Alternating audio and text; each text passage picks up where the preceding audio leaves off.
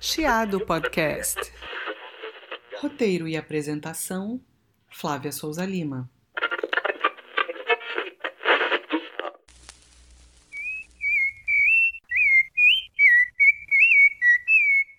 Consta que o termo sabiá deriva da língua tupi e significa aquele que reza muito, em alusão ao rico repertório vocal desses pássaros. Vinícius de Moraes dizia que o bom samba é uma forma de oração de maneira que a gente pode concluir que cantar é um modo de transcender. Pousa agora de mansinho, aqui na janela do chiado, esse passarinho de canto inconfundível, esta sabiá de voz doce e perfumada. Não importa se chova, no seu canto é sempre verão. Ele ilumina tudo ao redor, acende cada canção por dentro, mundo afora, literalmente.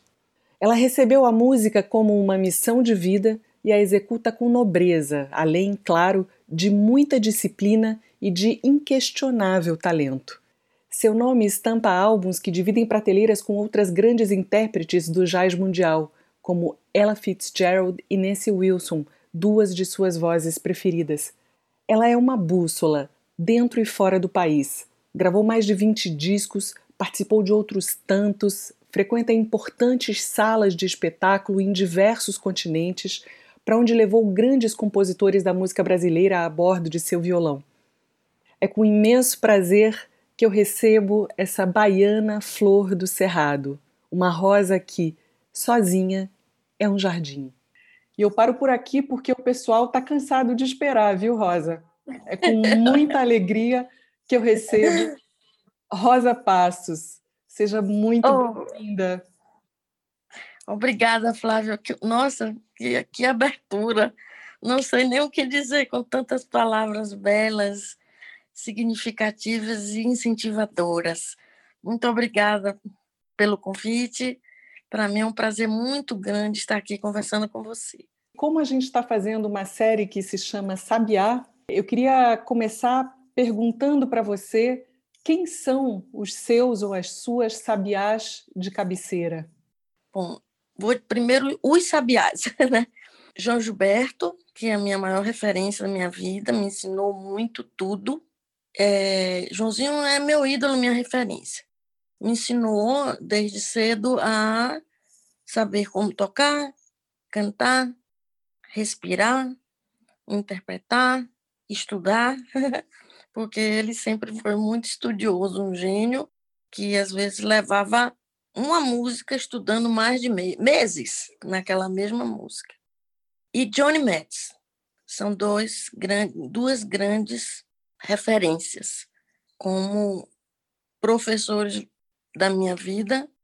Johnny Metz mais no sentido de interpretativo, como intérprete, na questão da respiração, da dicção também, e a interpretação é muito importante, né? Então, Johnny Metz foi muito importante na minha adolescência, assim como João Gilberto. Agora, as minhas divas, a maior parte são do jazz. Eu aprendi com elas. Eu tenho a minha diva brasileira, tenho as minhas divas brasileiras, tenho a minha diva brasileira e as minhas mestras brasileiras. A minha diva, assim, é Liz. É Liz. Agora, as minhas mestras, no sentido geral da palavra, a divina, Elisete Cardoso, incrível. Maísa, uma cantora brasileira jazzista, que eu não sei nem se ela sabia que ela era tão jazzística. Né? Clara Nunes, fantástica. Ninguém cantava samba como Clara Nunes. E na parte assim da extensão vocal, Dalva de Oliveira. Agora, do jazz, Nancy Wilson, minha paixão, e eu tive a felicidade de sermos colegas da mesma gravadora americana na época, e ela gostava muito do meu trabalho. Shirley Horn, Shirley Horn é importantíssima na minha vida. Depois eu conto a minha história do meu encontro com ela, que foi um dos momentos mais sublimes da minha carreira, na parte da dinâmica, da delicadeza. A Billy, uma aula de, de pequena extensão vocal que você pode fazer tudo. Beth Carter, articulação rítmica. Ella Fitzgerald, articulação rítmica e interpretação. Sarah Vaughan, elegância leveza sem pressa. Diane Shure, gosto muito, porque ela tem um timbre muito diferente. E Eta James, que era uma cantora de blues rock, mas ela fez um disco que eu recomendo a todas as pessoas, que chama Mr. Lady, que ela gravou esse disco em homenagem a Billie Holiday. E esse disco só tem repertório da Billie. Rapidinho contando a história, porque eu acho importante contar a história desse disco, Flávia, porque é uma, é uma história incrível. A Eta, a mãe dela era cantora da noite e era amiga da Billie. E ela tinha 17 anos quando um dia a mãe dela levou ela para assistir a Billie cantar. A Billie já estava naquela fase de muita droga, né? Decadência. E ela sentou assim nos bastidores na hora que a Billie foi passando para subir no palco para cantar. Ela olhou assim para ela e disse: Você quer essa vida para você? Você quer ser cantora? Ela disse: Sim. Então tome cuidado. Tome cuidado com muitas coisas.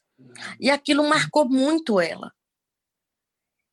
Então, ela ficou apaixonada pela Billie. E ela levou 30 anos para criar coragem para gravar o Mystery Lady, que eu recomendo a todas as pessoas que querem estudar ouvir. É uma pessoa que me marcou muito também. Nina Simone, para encerrar. Quando você fala do, do seu canto ou sobre cantar, você uh, ressalta que você canta com o coração. Né? Você, quando a gente te percebe, sabe que você tem uma maneira muito autêntica de se colocar na música. E você ressalta como sendo muito importantes alguns itens que você acabou de citar: dicção, respiração, dinâmica. Né? Você citando as suas divas, por exemplo, Julie London, que eu acho que também é uma... Julie London, desculpa, é fantástico. Né? Da sua preferência, e, e você fala sobre a, a calma, a leveza, a tranquilidade que o canto da Julie passa. Eu não sei se é, seria uma espécie de, de canto é, bossa nova. Você falou muito sobre é, cantar bossa nova, que é um encanto dotado de silêncios e pausas, e, e muito pouca gente sabe fazer, na verdade, né? Imprimir a, a, verdadeira personalidade da bossa, né? E isso tudo, eu acho que tantas características dessas maravilhosas uh, cantoras e intérpretes que você citou, elas têm tudo a ver com uma coisa que você também tem, que é assinatura. A assinatura no canto, que é tão fundamental, que é, na verdade, o diferencial de, de, de cada artista. Né? Você vê dessa uhum. maneira também? Vejo. Inclusive, é uma coisa sempre que eu dou as minhas masterclass, que eu sou convidada para dar, eu sempre cito essa, essa importância da assinatura. Porque a partir do momento que você se propõe a fazer um trabalho como intérprete, você tem que estudar exatamente para descobrir até onde vai a sua capacidade de procriar uma música, recriar um clássico da música brasileira, seja um samba, bossa nova, você tem que estudar e descobrir o seu caminho, porque é muito perigoso essa questão de você ouvir, por exemplo, muito um cantor, de repente você termina sendo um cover. Uhum. Né? E não tem. Então, o, o que é importante? Mas isso, Flávia, tem um, tem um detalhe muito significativo, que é o talento. O talento pesa muito nessa questão da assinatura. Porque às vezes você pode estudar muitos anos, você ser um excelente cantor, mas você não tem uma. Você canta normal ali, pega aquela música assim. A questão do, da assinatura é, é uma coisa rara. São poucos artistas que têm esse privilégio que eu digo, esse privilégio que Deus dá. São pouquíssimos e raríssimos. Né? Assim, João Gilberto. Esses grandes que eu citei como intérprete, né? Hum. Djavan, eu sou apaixonado por Djavan, canto sempre ele. Djavan, ele é um, ele é um grande compositor, um dos para mim um dos melhores. Eu sou assim dos contemporâneos. É minha paixão, é Djavan. Eu me identifico com ele muito em todo sentido, como compositora, como intérprete. Djavan, ele pode cantar o que ele quiser. Desde o seu primeiro disco, já teve, né? Sempre você vai colocando o Djavan até que você dedicou um álbum inteiro a ele, né? Um álbum Isso. samba dobrado. E essa semana passada eu tive a grata felicidade e surpresa que ele curtiu eu cantando a Ilha, que eu fiz uma outra leitura. Outra coisa que eu procuro fazer, Flávia, não é ficar parada nos meus discos que eu gravei, que a maior parte são muitos arranjos do Lula Galvão. Tem discos com arranjos meus, como Amorosa, todo arranjo meu. O Rosa, que eu lancei sozinha no Carnegie Hall. Né? Tenho Eu e Meu Coração com Paulo Paulelli, que já é esse segundo disco com Filhote. E tem outros discos que eu toquei, participei com Lula também tocando, mas eu estou sempre procurando buscar uma nova leitura para aquela música que eu já gravei. E eu fiz isso na ilha e fiquei muito feliz, porque ele já viu, gostou da minha leitura. Mas isso é o que eu falo. Você tem essa facilidade, eu sou uma pessoa privilegiada. Eu já disse que Deus foi muito generoso comigo, porque eu nasci com esse privilégio de ter o dom completo da música, que é de tocar, compor, cantar. E eu agradeço isso, mas eu estudo muito, eu ouço muito. Todo dia eu estava falando hoje, eu fiz uma pequena livezinha com os meninos aí falando do disco novo. Eu disse, olha, não é, não é assim de um dia para o outro. Então, se você pratica com um talento maior ainda, você vai mais rápido no seu objetivo. E você fala isso, é, toda essa sua conexão com a música, é, você se coloca, pelo que eu vejo, muito como instrumento da música, né? Assim, você tem uma ligação que eu diria até mesmo espiritual, assim, é uma coisa muito profunda em você, né? Eu sempre digo que eu sou o instrumento canalizador da luz divina. Eu recebo, eu peço a Deus permissão, sempre que vou fazer minhas coisas, eu, eu entro em sintonia com o universo, peço permissão a Deus, inclusive, até todos os vídeos que eu vou fazer, que são coisas que eu já faço há anos, não tinha nem Instagram, eu sou pioneira em gravar vídeos para os fãs. Você tem aí uma série de primeiros lugares que a gente vai falar deles, e esse é um deles, né? Ali por 2014, você já começou a fazer esses é. vídeos é, dedicando Isso. aos fãs, fazendo uma conexão mesmo com as pessoas que te assistem, né? Que estão ao redor do mundo, nem sempre podem te assistir ao vivo.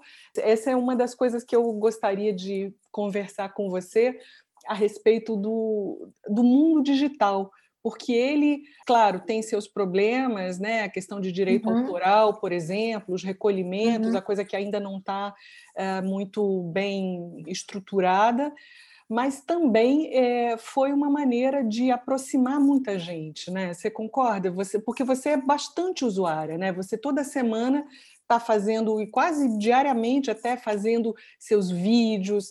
É, é uma troca de, de afeto, né, Rosa? Eu acho que de você para o seu público e eu acho que você também recebe afeto de volta, né? Sim, sim, Flávia. É porque é o seguinte, as redes sociais eu sempre vejo como uma faca de dois gumes. Você tem que saber como usá-las. Tudo tem um limite. Tudo tem que ter o momento certo. Então, antes do, do Instagram, vinha o Facebook, que também, se você não tiver cuidado, há uma evasão você tem, principalmente quando você é uma pessoa pública. Então, o que, que é saber dosar? Saber dosar. No, na época que eu fazia, eu sempre fazia meus vídeos finais de semana. Inclusive, para realmente pra levar a música do coração para as pessoas, fora do que eu trabalhava fazendo shows. Porque tinha pessoas que não tinham acesso aos meus shows. Eu pensava sempre assim. E com a internet, com o Facebook, dá para chegar na casa das pessoas. E você, inclusive, trazer mais pessoas para o conhecimento do seu trabalho. E sempre, eu sempre encarei as redes sociais assim. O Facebook e agora o Instagram. Tanto é, Flávia, que eu não faço live. Eu não curto live. Eu respeito quem faz, eu acho muito bonito. Mas a minha maneira de ver, eu prefiro fazer um vídeo com um músico meu, uma cantora menina que está aparecendo que eu gosto, pegar os clássicos da música brasileira, fazer sozinha, entendeu? Ontem, eu fiz o Roda Baiana de Ivan Lins com, com o japonês Marcelo Kimura. Ivan adorou. Eu gosto de fazer isso. Com Paquito de Rivera, que é um grande, um grande músico, um dos maiores clarinetistas do mundo. Fiz com os professores da Berkeley. Eu acho interessante. porque inclusive não termina caindo no comum, porque você tem que ter um, o seu relacionamento com seus fãs, seu público, tem que ter uma magia, tem que ter um momento de, opa, sabe, para se manter aquilo, senão perde. Banaliza, perde, né? Banaliza, perde o sentido. Então, se você faz uma se você escolhe, inclusive, as músicas que você vai fazer também, pegar aquelas músicas lá longe. E aí, oh, meu Deus, você lembrou meu pai, minha mãe. É tão interessante isso, Flávia. Você me fez chorar agora que eu lembrei da minha infância. Isso, para mim, são as coisas mais importantes da minha carreira.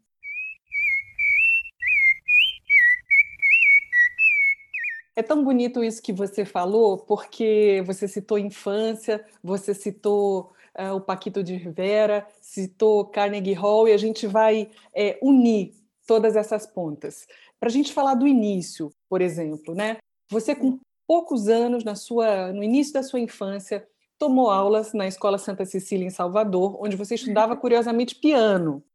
Né? Isso. E aí depois, eh, lá pelos, eh, segundo você, 11, 12 anos, quando a sua irmã trouxe a trilha de Orfeu, LP da trilha do filme Orfeu Negro, é, que já né, que tinha João Gilberto, é, você se apaixonou pelo violão, mudou o seu instrumento, trocou o piano pelo violão. Você tem também aquela história de que seu pai ao te ouvir tocar, fala, não, você tocando assim, você vai se apresentar no Carnegie Hall, vai tocar no Carnegie Hall. Bom, passou o tempo, você se aproximou do seu ídolo, João Gilberto, você fez um disco em homenagem a ele, o Amorosa, que é o seu disco de 2004. É, o dele é o Amoroso, né, de 1977.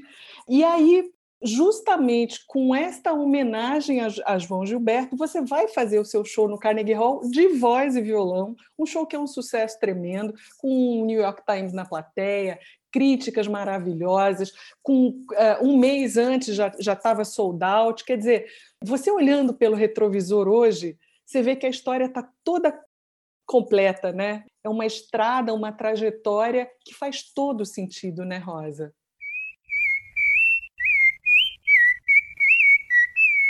Com certeza um ciclo, né? Que começou desde pequena. Agora, existe um fator importantíssimo em tudo isso: meu pai. Por quê? Porque meu pai sempre gostou muito de ouvir jazz. Eu cresci ouvindo música e meu pai sempre teve aquela preocupação de colocar a música na educação de todos nós irmãos. Eu sou a temporã de casa, a caçula, mas minha irmã mais velha, minha outra irmã, meus dois irmãos, todo mundo teve a oportunidade de estudar um instrumento, né? Eu, quando despertei, eu tinha três anos de idade só. Comecei com cinco anos, eu me formei em teoria infantil na escola de música. Então, é um ciclo que já veio para mim. Eu já vim, pro, eu vim para isso. E caí no, numa família que, que gostava de música. perdi minha mãe muito novinha, minha mãe. Mas meu pai era um homem que amava música. Cresci ouvindo as grandes orquestras de jazz, instrumental. E meu pai sempre gostou de música de qualidade, meu pai tocava o violão do jeito dele, aquele violão. Então eu tive esse privilégio, esse merecimento de vir e ter um pai que teve aquela preocupação, porque na, no, essa coisa é muito cultural, você sabe, que é uma coisa que ainda falta até hoje nas escolas brasileiras, a aula de música. Sem dúvida. Ter música como matéria. É difícil, você não vê ainda, são poucas escolas. E eu já tive, eu tive já toda essa oportunidade, quer dizer, nasci na família certa, né? falando espiritualmente. Sem dúvida. E aí fechou o ciclo. Esse seu pensamento, essa fala, ela deveria ser muito reverberada, porque imagina, né? Você com três anos de idade já teve essa oportunidade e olha hoje quem é você no mundo, é, independente do, do indivíduo que você é, a artista que você se tornou, a importância que tem um nome como o seu para o Brasil. Né? Eu digo isso é. porque se a gente liga com aqueles primeiros lugares que eu, que eu ia falar com você, uma coisa que eu acho que não sei se muita gente sabe, que você foi a primeira artista a gravar um CD aqui no Brasil. É, né? verdade. O seu, é, o seu CD Curare, né, que é de 1991. Sim. Sim. Você é a primeira mulher a receber o título de doutoramento honoris causa né, na, na Berkeley. Você foi a primeira mulher, a primeira artista brasileira a fazer um show solo no Carnegie Hall. Né? E eu acho que isso também tem a ver com o ciclo da disciplina que você estava falando, né? Assim, isso. É, é, tornar-se uma referência, ter assinatura, tornar-se uma referência. Por isso que eu falei de bússola lá no início, porque eu acho que você é uma bússola da música brasileira no mundo. Eu queria que você comentasse um pouquinho a esse respeito.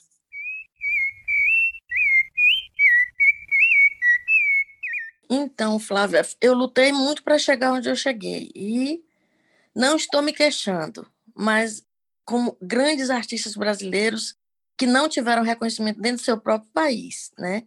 Nem santo de casa não faz milagre, né?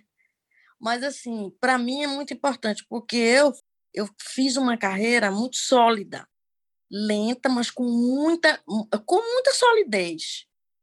Porque eu sempre encarei os meus convites para os grandes festivais de jazz. A partir do momento que eu comecei a fazer minhas viagens para o exterior, os convites foram crescendo cada vez mais. E eu fui, fui sempre muito cada vez mais bem recebida, notada, grandes festivais. Isso para mim só me incentivou a fazer cada vez melhor o meu trabalho, sem me preocupar com o que poderia respingar aqui no Brasil. Porque, inclusive, eu levei anos sem poder me apresentar aqui. Eu não tinha nem agenda para o Brasil. É, eu levei mais de 10 anos viajando para o exterior, Europa, Estados Unidos, América Latina, Japão. Então, minha, minha agenda preenchia oito meses antes. Eu tinha um escritório na Europa, tinha um escritório nos Estados Unidos. Então, isso foi me, foi me consolidando, e aí a, a, proporção que eu ia, eu ia recebendo convites melhores, melhores, e meu nome foi se, foi se consagrando principalmente, amiga, no, no mercado americano, que é onde todo mundo quer, quer ser reconhecido. É os Estados Unidos, que é o país do jazz. E onde, inclusive, você é considerada uma cantora de jazz, e não uma cantora latina, e não uma cantora de world music. Né? Você, eh, quando, quando existiam as grandes lojas de, de, de discos, você está ali, o seu nome, com ao lado de Ella Fitzgerald, que a gente citou, Ron Carter, com quem você gravou um disco e a gente vai falar dele. O seu disco, é, eu acho que o Amorosa tem, tem é, muito a ver também com esse, com esse reconhecimento. Já que a gente está falando dessa área internacional, você gravou o disco Entre Amigos com Ron Carter, você gravou com o Buena Vista Social Club, você gravou com a Sharon Isbin, né, grande violonista Ela sabe tudo.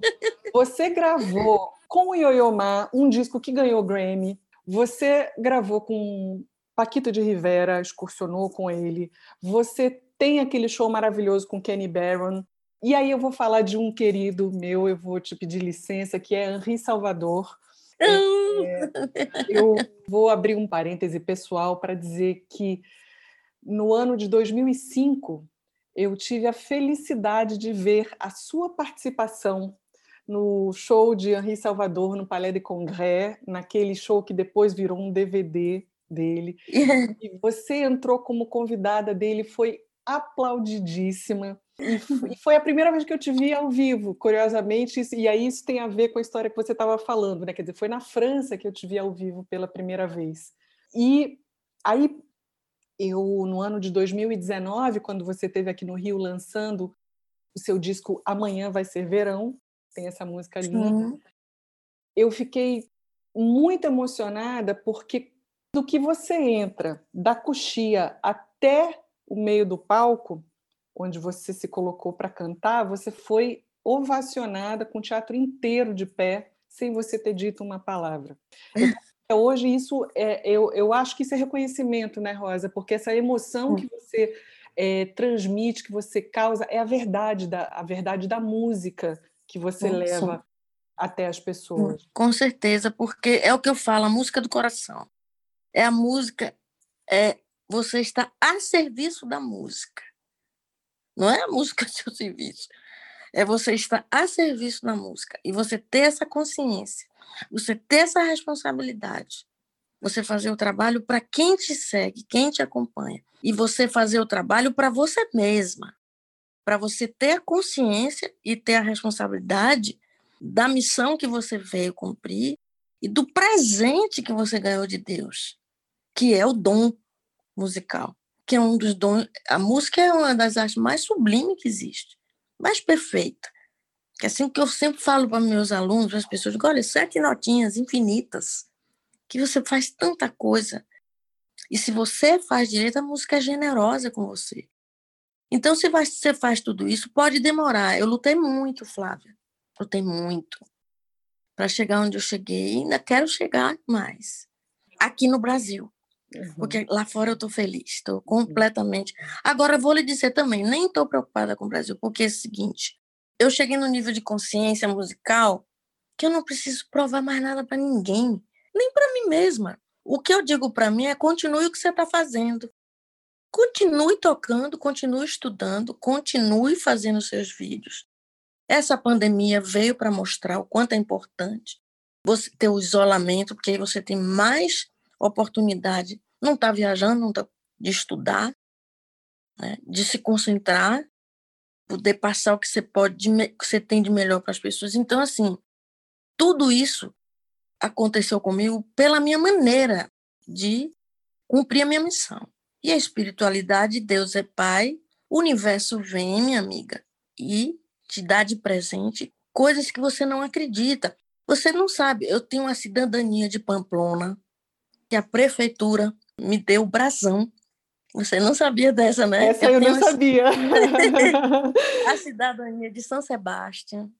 Aconteceu um dos shows, eu estava inclusive no verão, né, em, em, em Granada, cantando para mais de 6 mil pessoas. Um toureiro famoso. Ele estava no meu show. Um momento assim que eu fiquei tão emocionada, meus músicos, ele gritou da plateia: Rosa, Rosa Pazzulé! E jogou um lenço dele, o lenço que ele botava aqui. Ó. Eu tenho guardado esse lenço até hoje, vermelho. Que as pessoas que que são fãs de, de, de Tourada, que ele é famosíssimo, queria o lenço dele. E ele chegou na beira do palco e me entregou. As pessoas aplaudindo, meu Deus, o que é isso?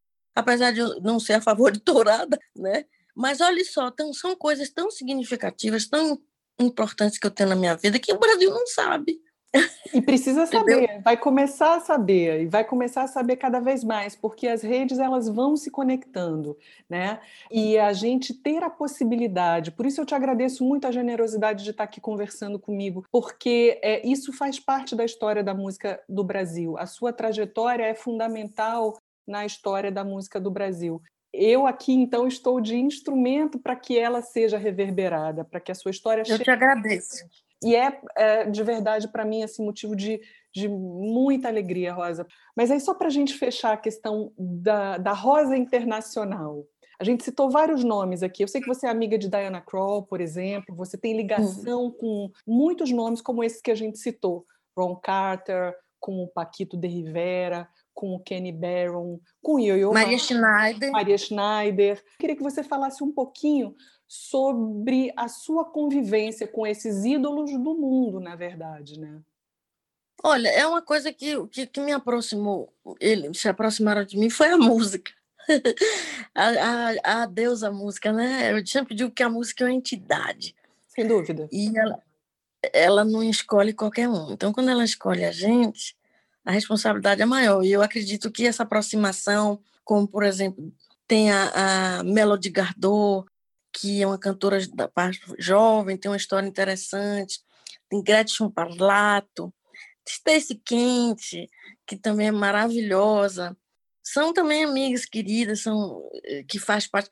Eu acho que essa, essa convivência, assim, essa coisa da paixão, do amor, com o, o respeito que, que nós temos um pelos outros, que eu, inclusive, eu vejo mais é, lá fora, no mundo do jazz, assim, o respeito e a troca de amizade, de carinho, mais lá do que aqui, no nosso país. Eu acho que existe mais um, uma troca de energia e coisa boa. E o que eu vejo aqui de, de assim, de, é, de união, eu vejo com os sertanejos.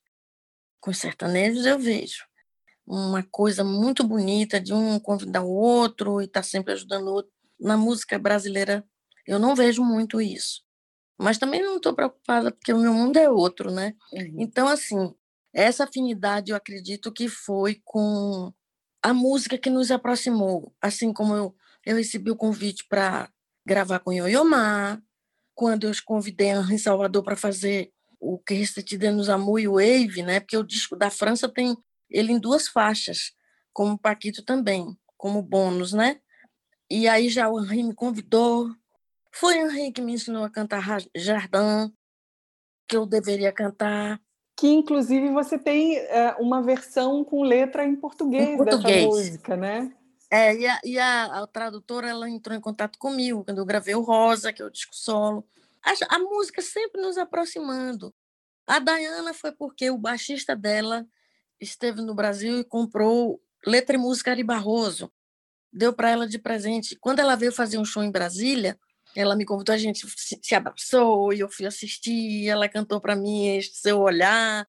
Foi uma coisa tão linda. Tiramos fotos juntas. E ela dizendo que depois do Letra e Música, que é um dos preferidos dela, ela foi comprando os meus discos. E assim vai, a Maria Schneider, a gente se, conseguiu, se conheceu em festival de jazz na Europa. Ela assistiu uma apresentação minha, assistiu uma apresentação dela em Madrid. Essa troca, entendeu? Que aí você vai criando um laço. Ron Carter, é, Ron Carter é, que, quis fazer um disco comigo, e aí a Jessica Record me convidou, e a gente gravou o Entre Amigos, ele me deixou, inclusive a gente já se falou de fazer até outro disco com o Kenny, o Kenny também, temos que fazer outro, um disco com você. É uma coisa muito assim divina, que eu posso lhe dizer, de Deus. Eu não sei nem explicar, pode, pode acreditar, porque são coisas tão incríveis que acontecem comigo musicalmente que é inexplicável. Porque vem a Carrie Ellison, que é uma grande cantora de jazz, minha amiga querida, não sei se você conhece a Carrie Ellison, você tem que ver como ela canta bem. Então, são encontros, foram encontros que foram acontecendo tão naturalmente na minha vida e que a gente criou um laço. Você, muitas vezes, com esses nomes tão importantes, né? É, e em paralelo ao seu trabalho solo com a sua banda de músicos incríveis e amigos que a gente vai falar dela também, você foi para lugares importantíssimos do mundo né? templos do hum. jazz, Carnegie Hall. É, não vou nem falar da, da franquia Blue Note, que é uma casa de jazz, mas estou falando do Lincoln Center, mesmo o Hollywood Bowl, que é uma outra coisa que, que é importantíssimo. Você nos Estados Unidos, na Berkeley, você na Dinamarca, é, América Latina, concedendo as suas masterclasses, né? É, isso, isso. É, é de uma é de uma importância tão grande, sabe? Porque você estava citando aí, por exemplo, Ron Carter, com quem você fez o disco Entre Amigos, tem ali um repertório de Tom Jobim, né? Foi Tom Jobim também é, dele que você gravou com Yo-Yo Ma. Já o disco que você citou, que foi presenteado a Diana Krall, o Letra e Música, sobre a obra de Ari Barroso. Quer dizer, Isso. a gente está falando de grandes compositores brasileiros, né? E eu sei que você faz Isso. uma diferença entre a música popular brasileira e a música brasileira de qualidade. Eu queria que você falasse um pouquinho sobre esses compositores, os compositores que você vem gravando, né? Porque você é, dedicou para falar de outros compositores que você gravou, a gente pode ressaltar, sem dúvida, Tom Jobim, Ari Barroso, é, Djavan. Eu vejo que você também cita João Bosco, Gilberto Gil, são compositores né, da, da sua preferência. Como é que é a sua relação com eles, com a música que eles produziram?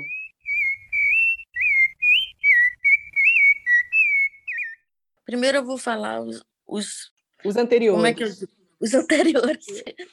Bom, Tom Jobim, né? Que é como referência para a minha linha de compositora, tá? Deu fazer uma bossa nova, deu fazer um samba canção. Então, sempre ali a questão do Tom Jobim, que é o pensamento da música universal, né? Assim também como Caíme. Mas Caíme me conduz a um lado como a docilidade. E para mim, Caíme é um gênio silencioso. Aquela questão das músicas, um cheiro de mar mesmo. É de uma profundidade tão grande e, e de uma sofisticação, mas não é sofisticadamente, é sofisticadamente simples, não simplesmente sofisticado. Aí é que está o grande segredo das, da obra de Dorival Caymmi. Ari Barroso é uma coisa mais popular para mim, na minha questão, na minha visão, mas não populesca, popular no sentido de que pode abraçar um, uma gama maior de intérpretes e apreciadores, mas com uma, com uma sofisticação, com uma leitura mais fácil. Ari Barroso, Aquarela do Brasil, né? É, tantas outras músicas, né? Folha Morta, que são músicas Rio de Janeiro, que são músicas que tem mais uma, você tem mais uma facilidade melodicamente, harmonicamente, a poesia. E o mais importante, o mais interessante disso tudo é que Ari Barroso era um letrista. Isso é que me encantava nele muito também. Por isso que quando a Almi me convidou, grande Almi Shediak, amicíssimo, éramos muito amigos, muito. Dele me pediu opinião nos songbooks, todo, me ligava, a gente passava horas conversando. E meu amigo se foi de uma forma, né?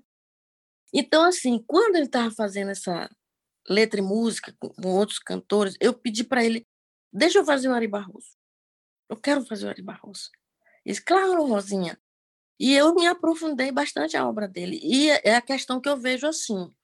E cada um deles três me influenciaram, cada um dessa maneira, para eu colocar numa coisa só.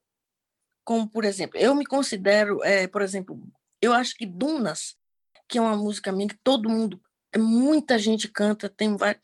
Dunas tem um pouco de Caim ali.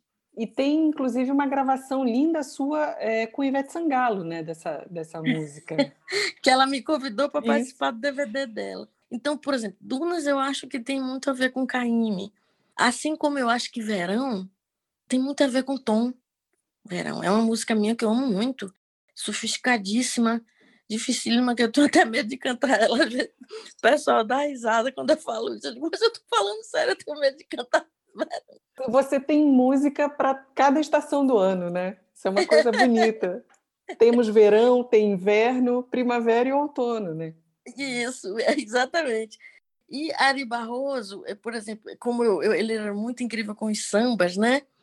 Eu, eu tenho um samba que chama Samba com Pressa, que tem uma coisa de Ari Barroso dentro desse samba, né? Então, assim, os anteriores. E de Javan, já uma influência maior é, nos meus sambas, João nos meus boleros, aquela influência caribenha de João, entendeu? Como eu tenho, por exemplo, Juras é, e outros boleros, né? E, e Gil é aquela coisa é, muito musical, músico, músico, porque assim, eu considero Gil mais músico, eu amo Caetano Veloso, acho Caetano incrível, mas Caetano é melodicamente mais poético, Gil já é mais músico, inclusive nas divisões, nas, nas melodias, por exemplo, precisa aprender a só ser.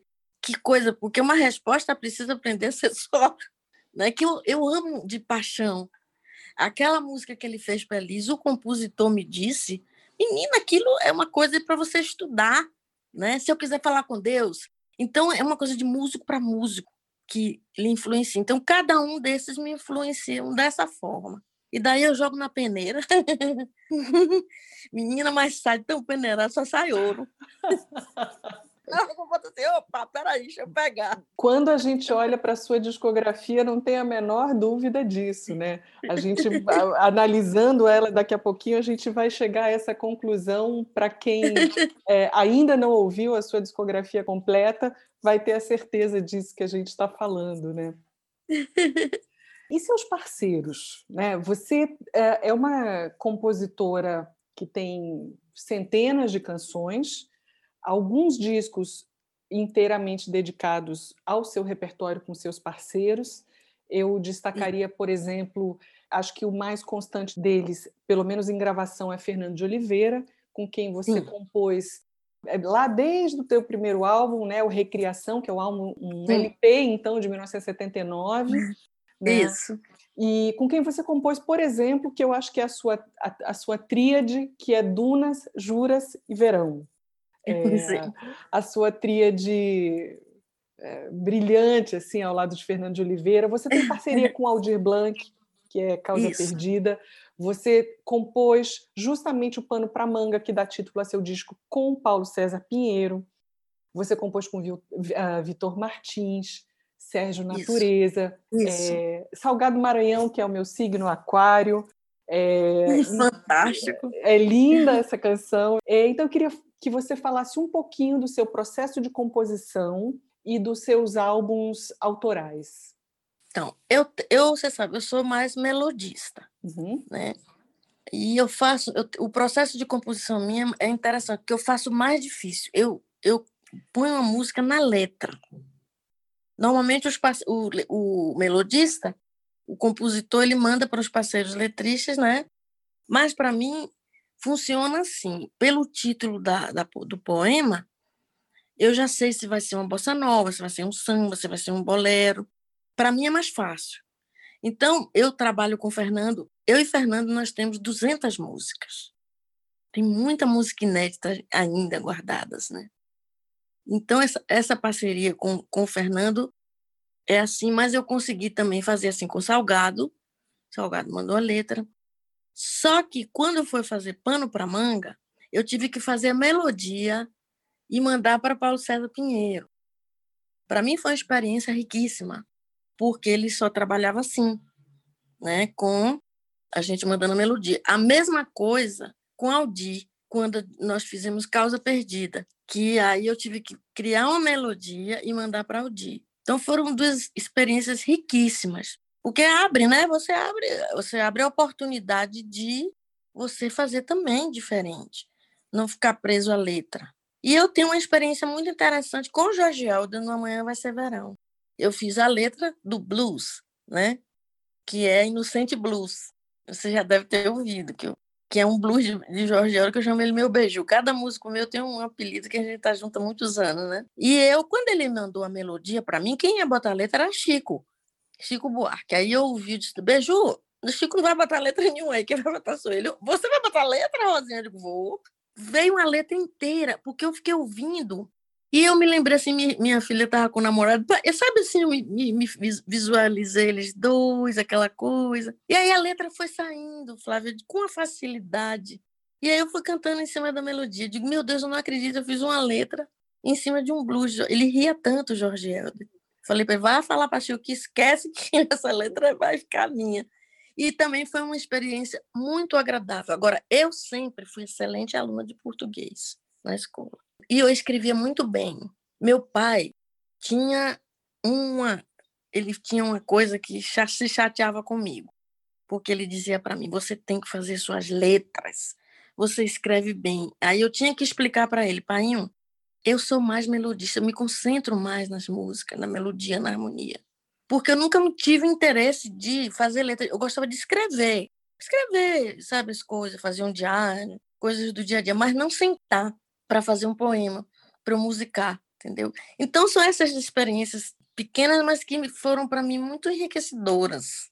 Olha, quem sabe vem aí é, no futuro um disco de Rosa Passos com letra e música de Rosa Passos, né? Já pensou? Isso daí. Olha, sei não. É, eu acho que seria lindo, porque você estava citando Jorge Helder que tem com o Chico Buarque, inclusive, uma parceria linda chamada Rubato. Né? Eles têm mais de é, uma, mas essa é uma coisa espetacular. Acho que foi a primeira delas, né? E você estava falando do melodista também fazendo a letra. Um dos grandes, para mim, gênios que a gente tem na música brasileira, que é Ginga, ele vem fazendo hum. isso, né? Também desenvolvendo letras para é... melodias. E aí a gente vê que, na, que a música não tem limite, né, Rodinha? Porque a coisa como você é tá... Essas pessoas que são escolhidas, né, como eu acho que o Ginga é, como você é e outras da nossa música são também, é o, o dom com o talento, com a, a dedicação, a disciplina, quer dizer, aí realmente se tornam as sete notas infinitas, né?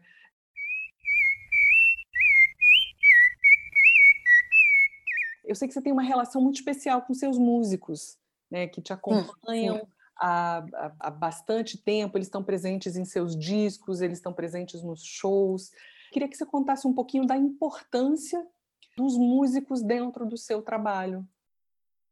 Muito importante. Primeiro que eu sou um músico. eu digo assim que eu sou um músico que canta, né? Então, assim, e, e é fundamental para mim a relação, porque, inclusive, eu aprendi isso muito com as grandes do jazz, que a ela, todas elas viveram com seus músicos anos, né? Eu aprendi muito isso com um, uma conversa que eu tive com o Ron Carter, do, dele e Maio Davis, que eles tiveram, o grupo deles tocaram junto 25 anos, né? Tem um disco de Maio Davis, né? Ron Carter, é uma história lindíssima. E eu sempre assim, comecei com os meninos, a gente começou na noite aqui em Brasília. Eu, Jorge Eldo, Lula Galvão, Erivelton Silva. A noite para mim foi uma escola, sabe assim. Eu aprendi muito, até como compositora, porque a gente fazia música para as pessoas dançarem. Era uma delícia. A gente começava com a bossa nova, daqui a pouco. Então, eu criei uma relação com Jorge Helder e Lula desde essa época, Erivelto. Com Jorge Helder, Lula e Erivelto, nós somos amigos há mais de 35 anos e sou madrinha da, da filha de Jorginho, e dos os músicos mais recentes são, são é o meu trio de São Paulo, que é Fábio Torres, piano, Paulo Paulelli, que é o filhote musical, né? Celso de Almeida, 22 anos estamos juntos, tem Hélio, Hélio Alves, que mora em Nova York, que o Chu também está comigo mais, mais ou menos na faixa de 30 e tantos anos, Marcos Teixeira, que já tocou comigo também, Rodrigo Saia, nós somos uma família musical. Então, sempre que eu vou fazer, tem o Ivan Sacerdote, que é um menino talentosíssimo de Salvador, que toca clarinete. A minha relação com eles é muito forte e grande, por quê? Porque nós pensamos na mesma cabeça. E eu sempre dou espaço para meus músicos no palco, que meu trabalho é um trabalho brasileiro, com a conotação jazzística, sem perder a brasilidade. Então, os meninos têm espaço para solar no sol, é o piano solo, é o baixo, é a guitarra. Eu dou espaço para meus músicos. E com isso, existe um, um, um, respeito muito grande, isso e a amizade cresce mais ainda, o respeito. Então, Lula, quantos discos Lula já fez arranjo dos meus CDs? Eu considero Lula hoje um dos maiores músicos do mundo, violonista e guitarrista, uma pessoa humilde, simples. E outra coisa, nós temos um, uma, uma coisa com a gente é seguinte: músico que vem tocando demais, muita nota para mim, não dá certo. Para mim, o menos é mais. se o músico quer tocar comigo, começa para mim já, para mim é o coração na frente. Que às vezes eles sabem, os meninos, porque falam, um, basta uma nota, um acorde já diz tudo. Não precisa encher de coisa, principalmente que eu observo nos solos. Por exemplo, eu tenho uma mania com os meninos, Fabinho vai solar, eu eu quero aquele, aquele solo estilo 1930 Chicago, que eles já sabem essa coisa. Só eles vão entender o que é que eu estou falando. Né? Chicago, já sei, acordes chicaguianos. Ele já sabe que é naquele clima de 1930. E assim, a mesma coisa, Celso, aquela coisa da delicadeza da bateria que é importante. O filhote, então, é esse. Ron Carter é louco por Paulinho. Inclusive, quando eu me apresentei, as... todas as vezes que eu vou a Nova York, Ron vai estar, estar presente na plateia e eu vou para casa dele, ele faz um lanche para gente. E aí, uma dessas minhas idas que eu estava fazendo o Le Jazz Bar, onde eu conheci Shirley Horn, chorei abraçada com ela, que ele nos convidou para. É, ele fez um lanche para a gente na casa dele e contou toda a história do disco dele com Miles Davis. Os meninos, assim, de boca aberta. Depois ele chamou Paulinho, brincando com o Paulinho, filhote. Aí chamou, levou Paulinho na sala de baixos dele e disse: toque aí um que você quiser. E ele não faz com ninguém. Então tem histórias incríveis e tudo isso. A gente aí, aí o que é que acontece? A gente fica mais junto ainda, mais amigo, mais vem para cá para Brasília, eu faço comidinha, eu cozinho muito bem, modéstia à parte. É, eu ia chegar lá. É, é, tem o lanche de Von Carter, mas tem a culinária de Rosa Passos, né? Que é uma coisa que, segundo dizem, é espetacular. Né? Estou sabendo. E a relação da gente é assim, de se falar. De... Eu e Jorginho, então, nós somos muito amigos. A gente está sempre se falando tudo. Porque é, eu não vejo isso muito no meio das cantoras, porque a cabeça é diferente. E, eu, e a coisa, eu acho que a coisa mais importante de tudo isso é que eles cresceram comigo, nós crescemos juntos, os mais antigos, e graças a Deus o meu trabalho abriu a porta para todos eles. Todos eles. O trio corrente. O trio corrente, que é os meninos. É o filhote Fábio Torres e, e a do Ribeiro, que é o instrumental. Abriu porta para eles em todos os sentidos, no mundo e aqui. Todos eles têm nome, são respeitados no mundo inteiro. Isso me deixa muito feliz, orgulhosa. porque eu faço questão de proporcionar isso, dividir com ele. Eu sempre digo, aqui no palco nós somos um só. Eu divido meu show com meus músicos, nós somos uma família, entendeu? E sempre, ainda tem um, um disco por aí que está chegando que eu tenho que te contar, hein? Outro então, disco. Ano passado, temos o disco com, com Paulelli. Esse ano, hoje, especificamente, chega sem compromisso a todas as plataformas digitais, que é um disco no, no qual vocês revisitam os sambas clássicos. Conta um pouquinho aí desse segredo para gente. Olha, esse disco foi tão interessante porque há muito tempo que a gente queria fazer um disco de novo, só nós dois. E eu, ah, tá, filhote, vamos, sei o quê. Aí veio a pandemia. Né? E aí nós combinamos, aí eu comecei a fazer pesquisa. Eu digo, olha, vamos fazer um disco assim, pegar os clássicos de sambas, que ninguém mais gravou, que são maravilhosos. E aí eu consegui reunir sete sambas, e aí eu gravei aqui voz e violão, mandei para ele, e ele em casa colocou baixo. Você ouviu, né? Acho que você chegou a ouvir, né? Ouvi. E tá, não tá gostoso? Tá muito brasileiro, né? E aí você coloca esse samba maravilhoso de Geraldo Pereira é, dentro de um universo que traz mais o quê? Quem são eles? Como é que você chegou nessas escolhas? Então, eu fui escolhendo clássicos, como, por exemplo, Marambaia, Beija-me, se acaso você chegasse. Eu fui juntando. Agora, o Sem Compromisso foi o primeiro por quê? Por causa do título, eu conversando com ele, eu falei assim, filhote, a gente, a gente grava sem compromisso e dá o nome do disco, porque a gente está fazendo uma coisa. Não é que a gente não tenha compromisso com a música, mas é dar um sentido de leveza, da gente gravar sem compromisso, com amor pela música, no sentido da palavra. Entendeu? Foi nesse sentido que eu botei sem compromisso o nome, porque aí tem tudo a ver com o que a gente fez. Cada faixa tem uma alegria. E aí eu fui escolhendo com ele. E encerrei com o Canta Brasil, porque é um momento muito importante para o Brasil. E essa música é um clássico de Davi Nasser, né? Alcir, Alcir Pires Valente, eu acho, né? Vermelho. Vermelho. Pires Vermelho. É. E aí, eu, aí a gente, eu fui assim concatenando uma com as outras. E eu acho que ficou uma boa história. Assim, de...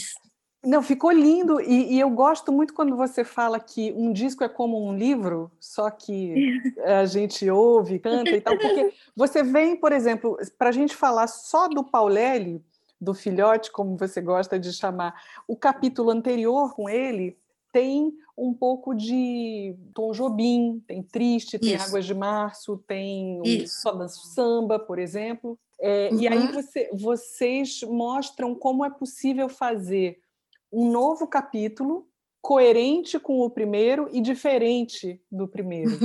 Né? Isso sim, eu sim. acho que, que demonstra a, a capacidade da música se transformar também através de dois mesmos músicos, Paulelli e Rosa Passos. Isso. É, porque inclusive o que mais o, o, assim, a questão da gente é uma afinidade assim, imensa.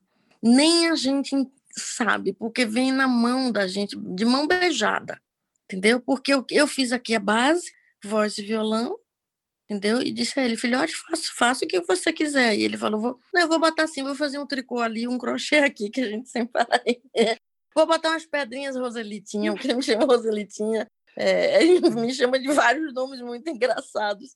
Roselita, eu vou botar aqui, meu filho bote assim, vou botar uma capa, assim, de repente um, um casaco de, de peles. E foi o que ele foi fazendo. A gente, só nós dois, você vê que ficou uma riqueza.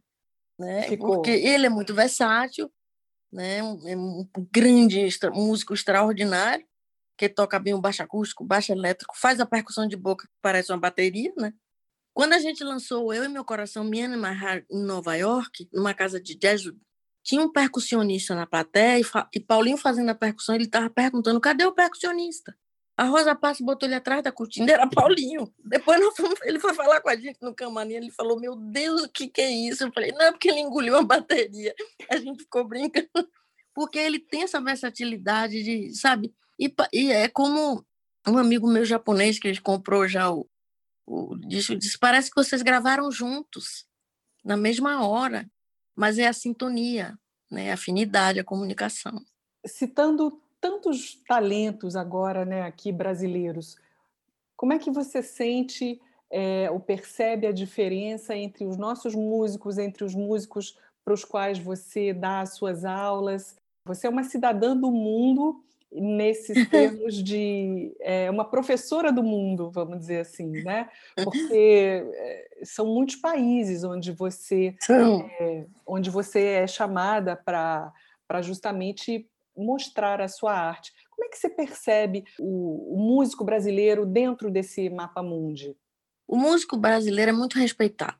O bom músico, o músico fantástico, que passa coisas que se precisa aprender principalmente por causa da, da parte rítmica da nossa música. Que a música brasileira é a mais bonita do mundo, né? é uma das mais bonitas. Tem a música americana, canções, e a música cubana, né? que são incríveis também. Mas a música brasileira eu considero como ela é incrível porque ela atravessa as fronteiras, ela atravessa o tempo. E com isso, quando o músico brasileiro ou o compositor brasileiro de nome faz, você veja como as músicas dos compositores, inclusive dos, músicos que tocam, se tornam atemporais. Mas eu acho que é por causa da qualidade da música brasileira que proporciona isso aos músicos brasileiros, que tocam com, com afinco, são músicos de qualidade, e chega lá fora, eles, eles começam a criar escolas. Meus músicos meus são assim. Eles criam escolas, são convidados para dar masterclass, baterista, entendeu? E e na Berkeley eu tive a experiência de dar masterclass duas vezes lá. Os jovens, eles têm uma sede pela música brasileira. Eles querem tocar o samba, eles querem tocar bossa nova, né? Eles ficam enlouquecidos. Só que assim, muita gente não sabe é, ensinar direito o ritmo da bossa nova e do samba, nego confunde. Então eu tive que explicar das vezes que eu fui dar aula lá, olha aqui, vou mostrar para vocês como é tocar uma bossa nova, o que é tocar um samba. Vamos fazer luxo só, que é um samba, né? Então nós vamos fazer uma bossa nova. Este seu olhar, olha a dinâmica, olha o andamento, porque tem gente que chega lá e olha que coisa mais linda, mas entendeu? O ritmo, a dinâmica, as pessoas esquecem o ritmo, da diferença de um ritmo de um samba para uma bossa nova, para uma canção.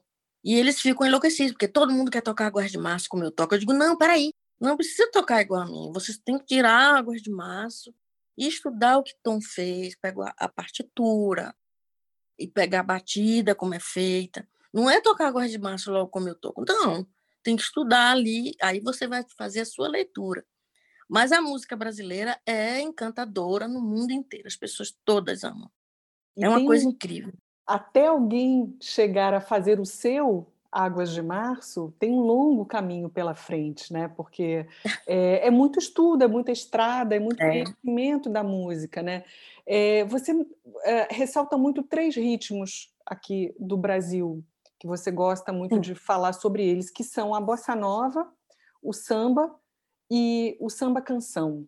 Como é que você percebe cada um desses ritmos e como você gosta de mostrar para o seu público a diferenciação entre esses ritmos?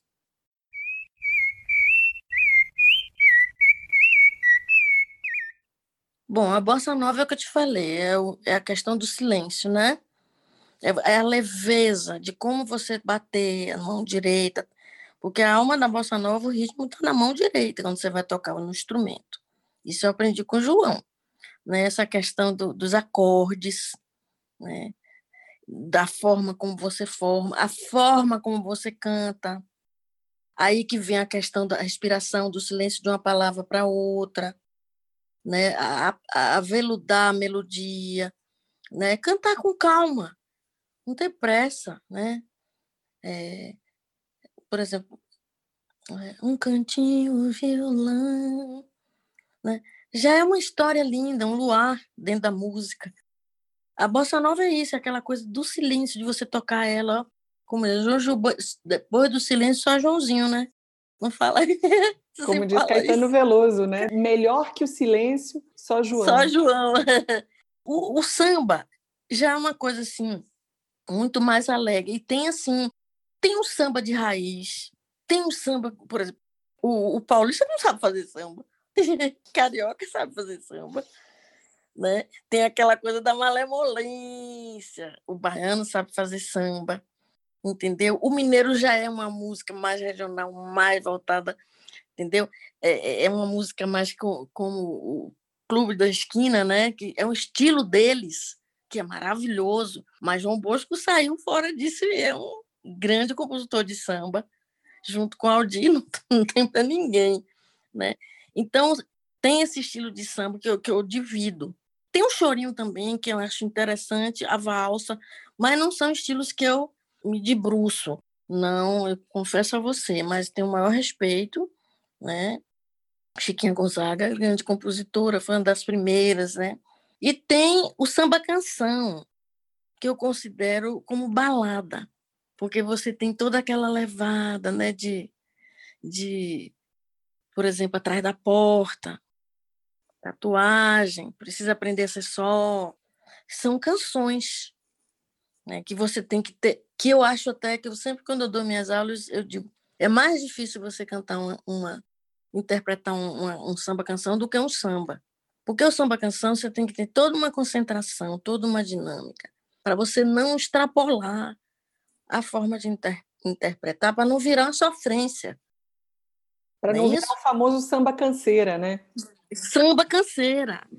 Entendeu? Você tem que ter aquela, aquela, aquele detalhe de sofisticação, de, sabe? E eu sempre digo assim que nesse momento de você cantar o samba canção, você tem que juntar as três irmãs que são inseparáveis. A respiração, a dicção e a interpretação, elas não se largam. Né? não adianta separar elas. E uma coisa que me preocupa, Flávia, hoje, as jovens cantoras, elas não se preocupam com a respiração no Brasil. Tem excelentes meninas aí surgindo, que eu conheço de pé. Então, assim, porque isso é cultural. É cultural, essa questão da respiração. Eu amo Elis, mas você ouvia a respiração da Elis visceral, ela era visceral, uhum. né? Aquela coisa de você ouvir. Eu, eu, aprendi, além de eu aprender isso com o João e Johnny Metz, que já vem desde pequena nessa preocupação com a respiração, com as cantoras de jazz, que você não ouve. Eu fico assim impressionada. Eu sou apaixonada por Alberta Hunting. A Alberta Hunting morreu com mais de 100 anos. Você não ouvia ela. E ela ali em pé, e você e fazendo a dinâmica dela percussiva, você não ouvia respiração de Alberta Hunter. Aí um dia eu dando uma entrevista com uma pessoa, eu dizendo que era muito importante a respiração. Aí uma cantora brasileira antiga assim falou: "Ah, eu já estou velha, não tenho que me preocupar mais com respiração".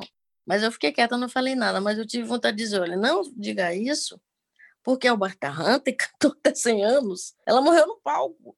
E ela você não via a respiração dela. Uma paixão que eu tenho pela articulação rítmica dela foi a pioneira Carmen Miranda. Pioneira, primeira de divisão de tudo. Antes até do que a Demil de Fonseca. Carmen Miranda foi incrível. Incrível aquela, sabe assim, uma dinâmica maravilhosa. Até hoje, Carmen Miranda, Flávia, é uma escola. Outro dia eu estudei tico-tico no fubá. Menino, não sei se você viu meu vídeo. Eu que vi. eu botei no Instagram. Eu levei duas semanas estudando tico-tico no fubá, para não sair só a palavra, sair a interpretação. A pessoa entendeu o que eu estou dizendo. O tico-tico tá, sabe assim? Meu cachorro tá latindo aqui. Ele chegou para nossa, a nossa conversa, né? Isso acontece. É.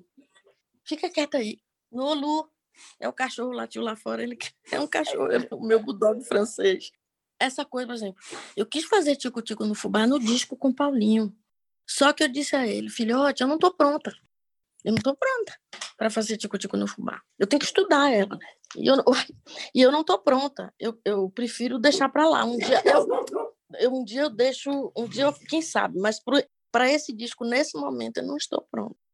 E aí eu digo, mas eu vou me desafiar e vou estudar e vou fazer. E ficou lindo, né?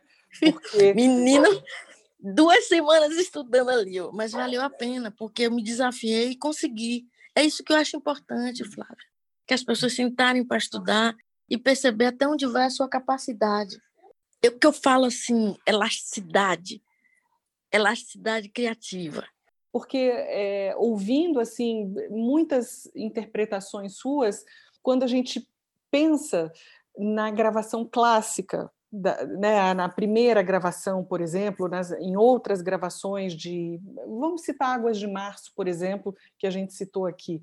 e ouve você cantar, você encontra caminhos que Isso. são muito diferentes dentro do, da, da proposta do compositor né? E, isso, isso. E não é todo mundo que é capaz de fazer isso. Então é, é muito bonito quando a gente vê. E aí ouvir o Tico-Tico no Fubá da Carmen Miranda e ouvir o seu, se a gente coloca uma ao lado da outra, a gente percebe os caminhos. É onde você foi buscar.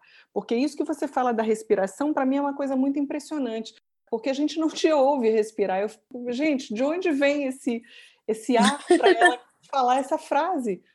É difícil, mas a partir do momento que você treina, já que você toma consciência de que aquilo é necessário, que é necessário naquele momento você se conter e educar sua própria respiração no momento da interpretação, vem. Porque você cria, você cria esse movimento, uma rotina, nesse movimento da respiração. Então, vem natural. Eu não sei se você viu a capela que eu fiz de fascinação eu me desafiei, eu disse, vou fazer a capela de fascinação que Elis, né? Foi maravilhoso com Elis. E eu vou fazer porque eu digo o seguinte, quando a gente diz uma coisa, a gente tem que provar, né? E eu bato muito nessa tecla. Olha a respiração, meus amores, cuidado. Então tem que provar. Porque eu tenho, assim, duas contas que eu abri o disco. O rosa com duas contas a capela, né? Você tem o rosa, né? Que é, o, que é só o som. Eu abri já e aí, peraí, não, no disco está tudo ali, eu quero mostrar o vivo e a cores. E fiz e ficou muito boa. Mas isso é toda uma questão de você, você é, internalizar o comportamento, o seu comportamento vocal do dia a dia, falando, cantando e principalmente cantando. Você tem que internalizar. A partir do momento que você internaliza, vem, vem. Mas, mas você tem que, quando está tirando uma música, você se policiar. Você internaliza, mas se policia. Né? Vai gravar, olha, preste atenção nos R, nos S, é você mesmo dizendo para você. Por exemplo, eu vou preparar dois vídeos. É, Amor em Paz, que eu amo, que é dificílima. Tem a minha leitura no, no CD Festa.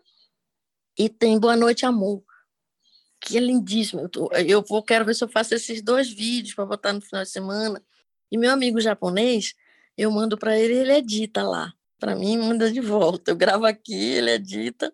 Então, assim, eu já. Amor e Paz, Flávia, é um clássico de Vinícius de Moraes e Tom, né? Uhum. Mas é de uma melodia. A, a melodia é de uma riqueza. Você vai passeando, passeando. E aí é, um, é uma aula, é estudar aquela música, que nem Boa Noite Amor. Porque você tem que começar, inclusive, do grave. Boa noite, amor. E sonhe, enfim, pensando sempre em mim. Então você tem que ter esse timbre. E a minha dor esquecerei se o seu sonho, o sonho seu foi o mesmo sonho meu. Boa noite. Entendeu? Você tem essas, essas nuances que você fala que as, tem, que as pessoas não são ligadas. Você, vai, você não, aí não é interpretar, é cantar. Cantar. E tem uma. É, é isso tudo que você está falando é uma aula, né? Na verdade, é uma aula. E existe, eu acho que tem muita diferença. A pessoa que é capaz de fazer isso tudo que você está dizendo, tem muita diferença entre quem, como você muito bem apontou, está a serviço da música ou tenta se projetar usando a música. Então, se projetar no sentido de se tornar uma pessoa famosa usando a música aí de qualquer maneira, vou dizer assim. Então, isso tem muita diferença, a gente sente no, no resultado, né? Quando a gente ouve, a gente Isso. vê, porque o canto não tem mentira, né? Quer dizer, até tem truque, Isso. mas não tem mentira, né? Porque tem um monte de máquina para fazer truque com a voz, mas mentira não tem. É verdade. Inclusive, Lula, quando eu gravo com os meninos, eu gravo ao vivo com a banda. Não tem negócio de botar a voz depois, né? eu quero gravar ali junto com eles. E tem os recursos, né? Tem Pro Tools, tem Melodyne. Eu disse, quem é essa senhora? E Lula disse, Rosinha, você não vai conhecer ela nunca. Eu concordo eu com Lula. Conhecer. É verdade. Agora, Rosinha, a gente está, infelizmente, chegando ao final da nossa conversa. Eu quero que você conte para a gente se tem mais novidade vindo aí. Como é que está o teu aí. 2021? Como é que está para frente? Conta para gente. Então, além desse disco com filhote, eu tive a grata surpresa de a Record, é, Storville Records, que é uma gravadora dinamarquesa, diretor da gravadora, dessa gravadora já foi diretor, é, produtor da casa de jazz, Jazz House, que é a casa mais importante, uma das casas mais importantes da Dinamarca. E em 2000 eu viajei muito, fui muito na Dinamarca, fiz muito jazz house. E numa dessas apresentações, o Mickey, que é o técnico de som, que é fantástico, gravou um show da gente, um show meu, com o trio, em 2005. Olha só. E o, o, o Christian mandou um e-mail para mim dizendo: Eu gostaria muito que você deixasse eu lançar esse show seu ao vivo, agora, esse ano. Porque esse show, o mundo precisa ter esse show, que é lindo. E esse show realmente estava no auge, assim, em 2005. Olhe quando a gente faz uma música de qualidade, se torna temporal. Eu disse, mais ainda, Cris 2005, por favor, eu quero lançar esse disco. E aí vai ser lançado agora pela Storeville Record um álbum duplo, porque só de bicho foram quatro. Nessa casa de jazz maravilhosa, inclusive nesse dia estava presente John Patitucci e Danilo Pérez, os grandes né, do jazz, assistindo o show. E aí vai ser lançado agora, tá? Em fevereiro, na Dinamarca e no mundo inteiro. Vi, é, vai ser físico e digital. Que delícia. E tem uma menina, Gabriela Vilar, que o, a dissertação dela, do mestrado dela, no ano passado, foi a performance de Rosa Passos. E ela colocou, a gente colocou na internet, ela, ela bota coisas ali que nem eu sei que eu faço, porque eu faço tudo intuitivo, Flávia. Nada, tudo meu é de ouvido. Eu não leio cifra, eu, eu crio meus acordes, igual a Joãozinho, entendeu? e aí, uma editora em Curitiba se interessou muito pela, pela dissertação dela e se transformou em livro. Que maravilha! A canção de Rosa Paz. E vai ser lançada agora também. Olha que delícia. Claro que você vai receber, quando eu receber, você vai receber em sua casa. Ah, que maravilha, que presente. Na, na tese Sim. da Gabriela, tem é, é, autobiográfica, é musical? Como é que é a É musical, é musical. É só falando de mim, tudo, desde o início, a minha linguagem, a minha relação com o João Gilberto é muito boa, é muito didática, é muito técnica, porque ela levou dois anos estudando a pessoa da Rosa Passos aqui. E vai sair agora. Então, eu estou com essas três coisas. Que delícia. Aí eu estou muito feliz em casa, mas isso aqui isso é a recompensa de fazer vídeo o ano inteiro, pensando nas pessoas sem querer ganhar dinheiro, sem querer, né? só por amor, para poder aliviar essa pandemia no coração das pessoas, né, Flávia? É. Que a gente não sabe onde vai parar, né? É, a gente está hoje especificamente vivendo um momento de extrema tristeza né, no, no, em Manaus. Com certeza. É, Isso. a gente pensa em música, a gente pensa em leveza, em aliviar o coração e ao mesmo tempo está muito difícil. Né? O, o, nosso mercado da música foi um mercado é, imediatamente é, impactado por toda essa pandemia. Existem vários mercados, mas o nosso da música, de quem vive é, nos palcos, e ao mesmo tempo a gente percebe como acalenta o coração quando a gente recebe, como eu venho dizendo, né, existem várias pessoas nos dando esse presente. É, sim, sim. Você é uma dessas pessoas, né? Também por isso queria te agradecer. Queria te agradecer por ter estado aqui compartilhando as suas histórias. Eu vou roubar de Dorival Caymmi, né? Como diria o inigualável Dorival Caymmi, nada como ser rosa na vida. oh, minha linda, muito obrigada. Eu... Eu que quero agradecer, adorei conversar com você. A Mônica falou, você vai amar conversar com eu. falei com ela ontem, né? Que hoje tem a, a, o show dela no YouTube com André Nemari, né? Isso. Eu vou assistir. Eu falei, sabe que eu vou dar uma entrevista para Flávia? Ela falou, você vai amar, ela é uma querida. Muito obrigada, Flávia. Eu fiquei muito feliz. Você está me divulgando você está mostrando para as pessoas quem é a Rosa Passos. Eu só tenho que agradecer. Rosinha, muito obrigada. A todos os que nos ouvem, eu gostaria de convidar a conhecer quem não conhece ainda, se é que existe alguém que não conheça, o trabalho de Rosa Passos, que é, procurem pelas redes sociais, onde ela posta esses vídeos incríveis que ela está dizendo aqui. Posta, aliás, desde 2014, pioneira também nesse quesito. Eu conversei com essa grande intérprete, essa Rosa de Abril, essa mais doce presença, Rosa Passos. Muito obrigada, Rosinha. Seja sempre bem-vinda. Obrigada pelo carinho de ter estado aqui no Chiado. Eu que agradeço, minha linda. Muito obrigada. E a gente não vai se perder. A gente vai estar sempre junto.